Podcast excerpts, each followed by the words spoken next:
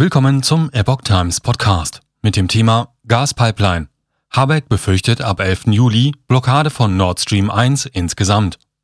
Ein Artikel von Epoch Times vom 30. Juni 2022. Russland liefert weniger Gas nach Deutschland.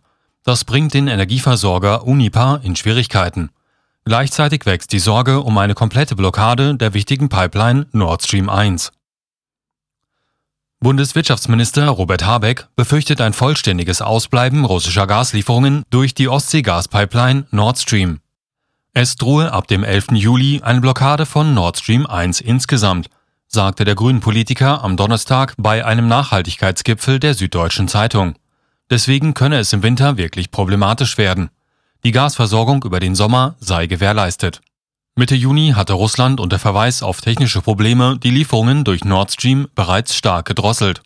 Als Reaktion darauf hatte die Bundesregierung die Alarmstufe im Notfallplan Gas ausgerufen. Gas ist von nun an ein knappes Gut in Deutschland, hatte Habeck gesagt. Er hatte ein Maßnahmenpaket auf den Weg gebracht, damit der Gasverbrauch in der Industrie sinkt und Gas stattdessen eingespeichert werden kann. Appelle mit Wirkung. Die Appelle und Maßnahmen zur Verringerung des Gasverbrauchs zeigen nun offenbar Wirkung. Bundesweit lag der Gasverbrauch zwischen Januar und Mai bei rund 460 Milliarden Kilowattstunden, wie der Bundesverband der Energie- und Wasserwirtschaft am Donnerstag mitteilte. Das waren demnach 14,3 Prozent weniger als in den ersten fünf Monaten des Vorjahres. Neben der milden Witterung im Frühjahr seien auch die hohen Gaspreise ein wesentlicher Grund dafür, hieß es. Denn auch bei bereinigt um Temperatureffekte lag der Rückgang im Vorjahresvergleich laut Verband noch bei knapp 6,5 Prozent.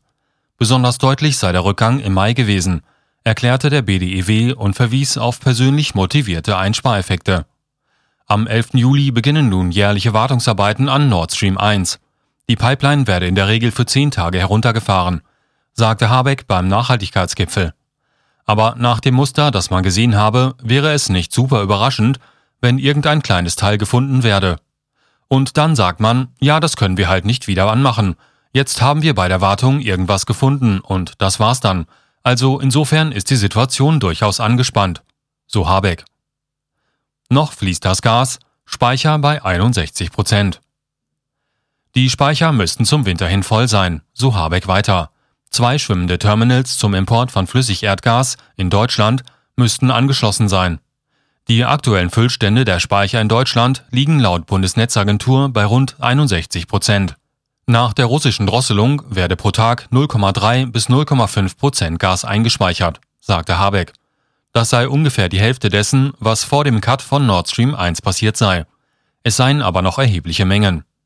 Bereits die Drosselung der russischen Gaslieferungen bringt derweil den Energieversorger Uniper in Bedrängnis.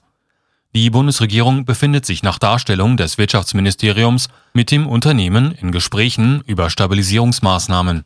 Unipa hatte seine Ergebnisprognosen für das laufende Jahr wegen der eingeschränkten Gaslieferungen aus Russland kassiert. Bereits im ersten Quartal waren wegen des Russland-Engagements Milliardenverluste bei den Düsseldorfern abgelaufen.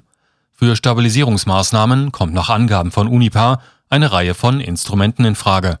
Zum Beispiel Garantie- und Sicherheitsleistungen Erhöhung der aktuellen Kreditfazilität bis hin zu Beteiligungen in Form von Eigenkapital.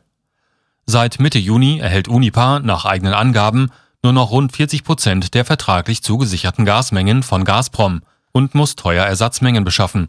Das Unternehmen geht davon aus, dass im Falle der Feststellung und Bekanntgabe der Gasmangellage durch die Bundesnetzagentur die derzeitigen Belastungen teilweise an die Kunden weitergegeben werden können.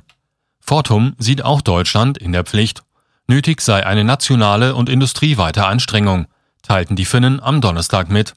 Wie hoch und wie eine mögliche Unterstützung ausfallen müsste, wollte Fortum nicht kommentieren. Uniper habe einen Fortum gewährten Kreditrahmen von 8 Milliarden Euro teilweise ausgenutzt, hieß es weiter. Uniper sollte in der Lage sein, seine Verpflichtungen zu erfüllen, auch wenn die Gaskürzungen in Deutschland durch Russland anhielten oder sich sogar ausweiteten. Die im MDAX notierte Aktie des Unternehmens, das mehrheitlich dem finnischen Versorger Fortum gehört, brach am Donnerstag ein. Im frühen Handel verlor das Papier zwischenzeitlich knapp 23 Prozent, konnte die Verluste anschließend aber reduzieren. Mit rund 14 Euro kostete die Aktie so wenig wie seit 2017 nicht mehr. Seit Jahresbeginn summieren sich die Verluste auf nunmehr fast 70 Prozent.